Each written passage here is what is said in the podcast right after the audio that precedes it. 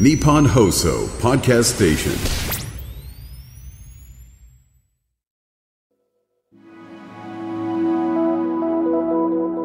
こんばんは、安倍亮です。さて、2021年最新の厚生労働省の調査によりますと、日本の子供たちの11.5%、およそ10人に1人が貧困状態にあるそうです。3年前の同じ調査では13.5%でしたので、数字の上では改善傾向にあるのかもしれませんが、長引くコロナの影響や物価の上昇により、実際には多くの家庭がまだまだ厳しい状況にいます。親の経済力の違いで子供の教育格差が生まれているとも言われ虐待いじめ不登校など子供たちを取り巻く環境は深刻さを増していますそこで今日は貧困に苦しむ子供たちの支援にいち早く取り組んだ団体をご紹介します。その団体が認定 NPO 法人キッズドアです。キッズドアは経済的に苦しい家庭環境で育つ小学生中学生高校生に教育の機会を与え自分の人生を切り開いてもらおう。そうした活動を2007年から展開しています。今日は認定 NPO 法人キッズドア理事長の渡辺由美子さんにお越しいただきました。渡辺さんよろしくお願いします。よろしくお願いいたします。まずは渡辺さんがキッズドアを立ち上げた経緯について教えていただけますかはいあの私本当にあの学生時代は全然そういうところから遠いところにおりまして、まあ、卒業して本当にあの百貨店であのマーケティングとか販売促進とかで、まあ、バリバリ売っていたのであの全然そういうことに気がついてなかったんですけれども、まあ、その間に結婚して子供を産んであの主人の仕事の関係でこう1年間だけイギリスにあの行く機会があってせっかくだから子供を連れて行こうっていうことで、まあ、子供を連れて行ったんですね。で長男がちょうどあの小学校に上がるタイミングだったのでイギリスの公立の小学校に入れたんですけれども、まあ、びっくりしたのがあのイギリスの小学校に入る時にお金が全くかからない。ですよ。で日本だと本当にランドセル買うところから始まって、ね、入学式のスーツとかすごいお金がかかるじゃないですか。あ全然お金かかんないんだなとか。で子育て1年間やったんですけど本当にあの皆さんそんなにお稽古だとかそういうことも全くやらないですし、まあ、お金かからないあの子育てみたいなことがあってまあ社会全体で本当に全ての子供をこう育てていくみたいなことを体験していやこれすごいなと思って、まあ、帰ってきたというふうな感じなんですね。それがきっかけです。なるほどねあのそして1年後に日本に帰国、はい、今度は日本の子どもたちの現状にいろいろ感じることがあったんですよね。まあ、それを体験して日本に帰ってきたらやっぱりまずすごいお金がかかるっていうのでえ鍵盤ハーモニカが8,000円でとかこれできるうちはいいけどできないお家も絶対あるよなと思ってですねなんかそういうことをどうにかしたいとすごく思ったんですね。で本当にあの最初は自分で団体を作ろうなんて思わずにですねいやどっかそういうことをやってるところがあれば手伝いたいと思っていろいろ探したんですけどやっぱり当時は全全くそういう団体がなくてですねこんなにないんだったら自分でちょっとやり始めようかなと思って作り始めたのが2007年で、まあ、任意で活動を始めてでやっていくとやっぱりこれ必要だなと思って2009年に NPO 法人という法人格を取って今に至るという状況です。あのそれまでなんで日本でこの貧困に苦しむ子どもたちを支援するキッズドアのような団体がなかったんだと思われますか、やっぱりですね日本ってこうその前一億総中流って言ってジャパンアズナンバーワンとか言われていてやっぱすごくいい国だってもう皆さんが思ってらしてやっぱり日本に貧困はないって本当に思ってたんですよね。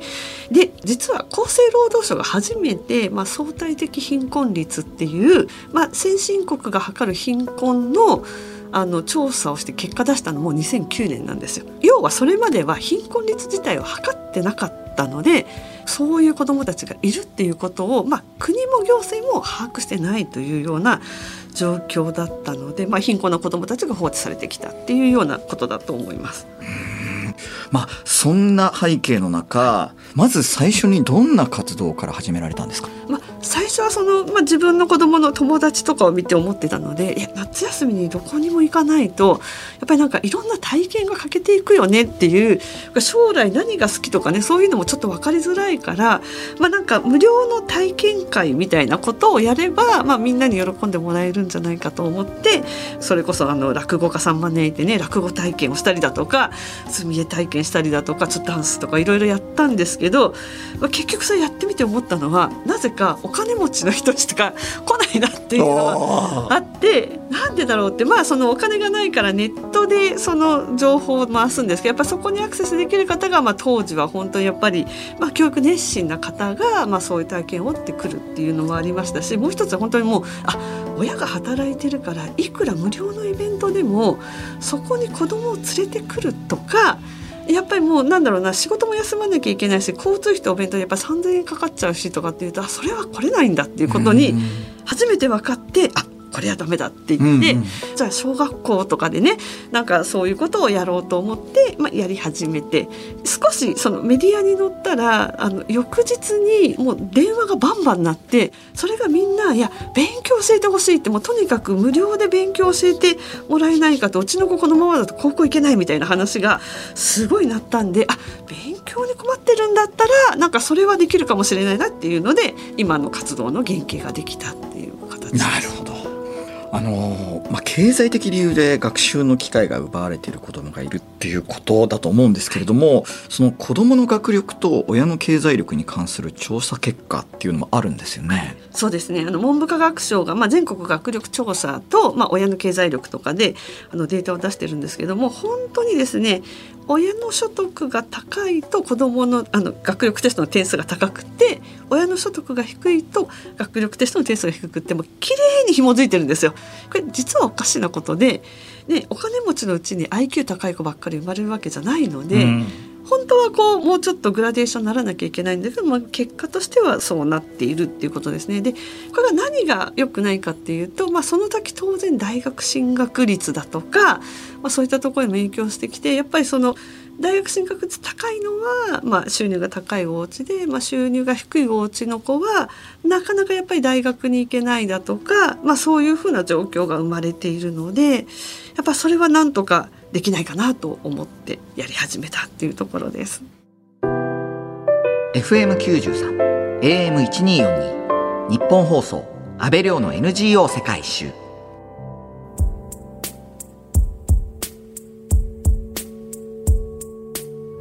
今日は認定 NPO 法人キッズドア理事長の渡辺由美子さんにお話を伺っています。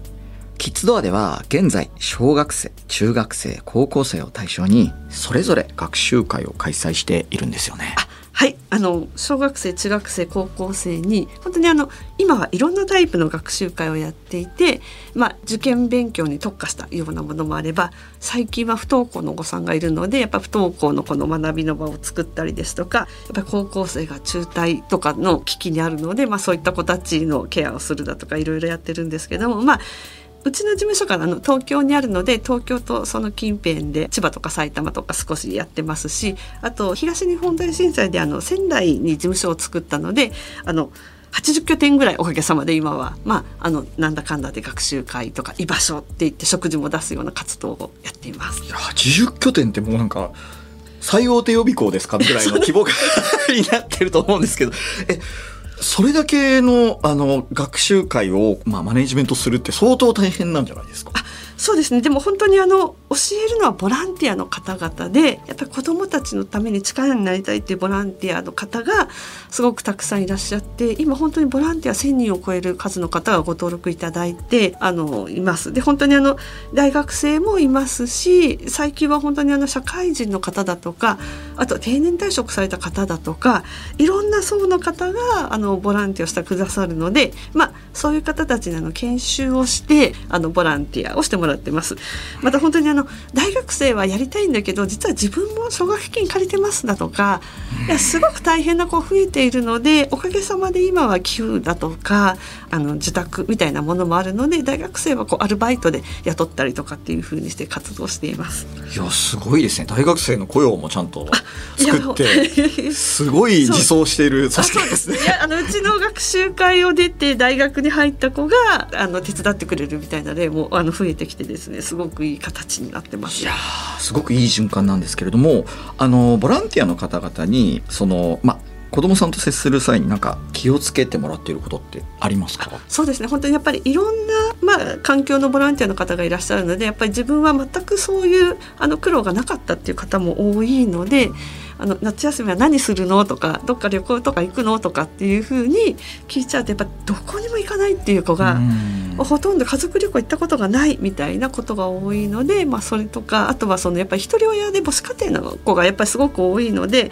お父さんのお仕事何やってんのとかそういうことを聞いたりだとかっていうのは NG ですしあとはいろんなところで今ここに陥ってるという子もいるので、まあ、絶対に怒鳴らないでくださいねとか、まあ、そういうこう気をつける点っていうのをこういろいろお話ししながらやっていただく感じですね。いやなかなか気を使う仕事ですよね。そうでも本当にあのボランティアの方はすごくこう子どもたちのためにっていう気持ちが多いので、うん、もう素直に聞いてくださいますしあの学習会自体は2時間とかそういうふうなんですけども終わった後で「いや今日ちょっとこういう子がいてこういうことが困りました」みたいにすると「あじゃあそれはこうしたらいいかもしれませんね」みたいなことをみんなで共有をするので、まあ、そういうところで本当にあのボランティアの方が力になってくださいますし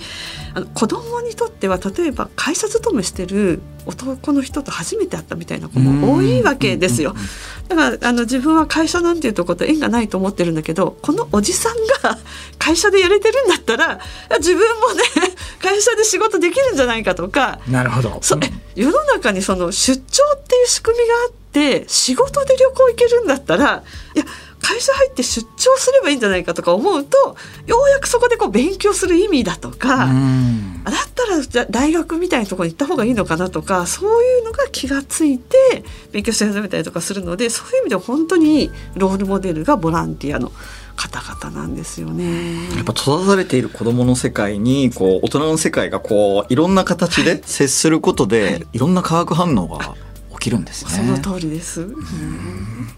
あの実際これまでに小中高合わせてどれぐらいのお子さんの指導をされてきたんですか、まあ、大体、えっと、今1年間で2,000人ぐらいのお子さんたち見てるので、まあ、最初の頃は少なかったんですけれども、まあ、トータルだと2万人弱ぐらいのお子さんたちは教えてるかなと思います。2万人、はいの卒業生ってすごい規模感ですよね。いや本当にだから最近は本当にあのキッズドアのお世話に実はなってとかっていうことあったりとかですねそういうことも増えてきましたしやっぱりそういう子たちってすごくよくって本当やっぱ社会に出てからあの自分もいろいろお世話になったので、まあ、自分もね今度少しできる立場になったらとかやっぱとても優しいですし社会貢献マインドがあるのでいやすごくいい子だなと思います。あのその中でも特に印象に残っているお子さんって言いますそれ例えばやっぱりあのまあお家の環境ちょっと複雑で中学校の時も学校行けてないような子で高校どうすんのって言っても「えどうしようどうしよう」って言ってた子はやっぱり実は高校行きたいんだって言って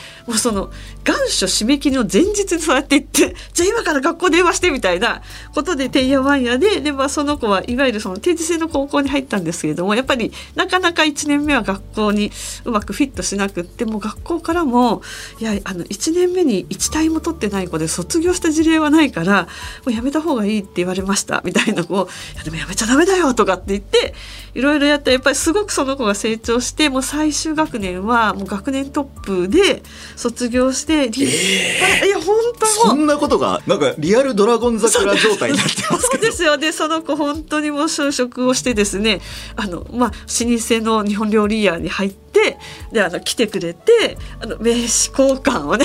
名刺持つんだって言っていやほんですごくねそういうことがあるんですよね。あのキッズドアでは医学部や薬学部などを目指す人のための学習会も開催しているんですよね。はい、あのこれ本当に始めたきっかけはやっぱりあのそういう厳しい環境の中でも医者になりたいとか看護師になりたいとか薬剤師になりたいとかっていう医療を目指す子って割といるんですけどやっぱり周り中から「いや医学部は無理だぞ」っていうふうに言われて、まあ、夢があるのにもう最初に挑戦する前から否定をされて機会が与えられないんですよね。でやっぱりそれはおかしいからなんとかしたいっていうふうにずっと思ってたんですけども今メディカルコースっていう高校生向けのコースを作ってですね本当にあの東京の子だけなんですけど、まあ、通えるスペースもあるしあとはオンラインで全国のこの支援をしてるんですけど、まあ、それがねすごく良かったんですよね。いやすごいですねあのなかなかその進学支援って、はい、まあ最初はまず文系からっていうような ところが雰囲気あると思うんですけど一番こう勉強が難しいこの理系にこう踏み込んでるっていうのがさすがキッズドアですね、はい、ありがとうございます。いや本当にだからもう勉強できるんですよ。でも例えば今の受験体制の中で何が大変って模擬試験受けるのに8,000円とかかかるんですよね。でも参考書買うと3,000円とかかかるんですよ。だから予備校行かなくてもすごいお金がかかってそれがないから思うように勉強できないっていう子がいるので、まあ、本当にあのそこの支援をすごくやって模試代も出すし参考書必要なものがあれば買って送ってあげるしとかっていう風な支援をする中でもう好きなように勉強してでちゃんと受かっていくっていう。素晴らしい、はい、うん。あの実際その医学部薬学部を目指す人のための学習会、はい、成果はいかがですか？もうあの始めた1年目はですねでもそうは言っても医学部は難しいからねどうかねみたいなことを言ってたんですけど初年度から本当に2人合格が出たんですよ。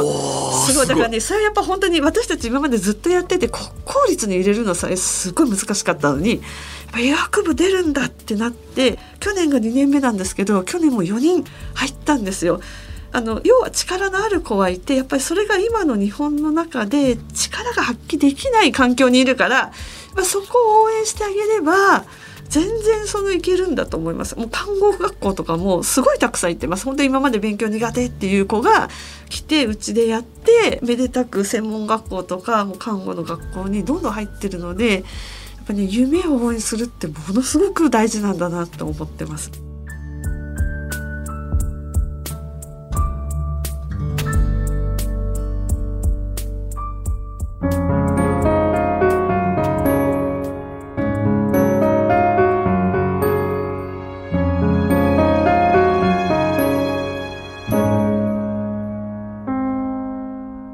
東京有楽町にある日本放送からお届けした安倍亮の NGO 世界一周。そろそろお別れの時間です。今日は認定 NPO 法師キッズドア理事長の渡辺由美子さんにお話を伺いました。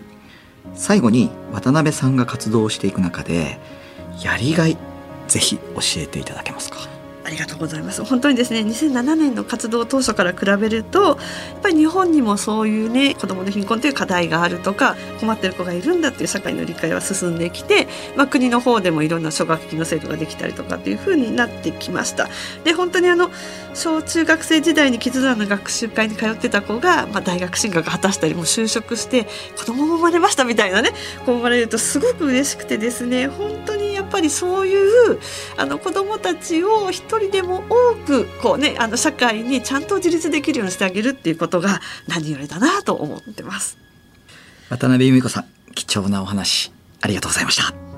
キッズドアは今週ご紹介した取り組みのほかに東日本大震災以降東北でも活動されています次回はキッズドアの宮城県仙台市南三陸町での取り組みについてお伺いします。渡辺さん次回もよろしくお願いします。よろしくお願いいたします。ここまでのお相手は阿部亮でした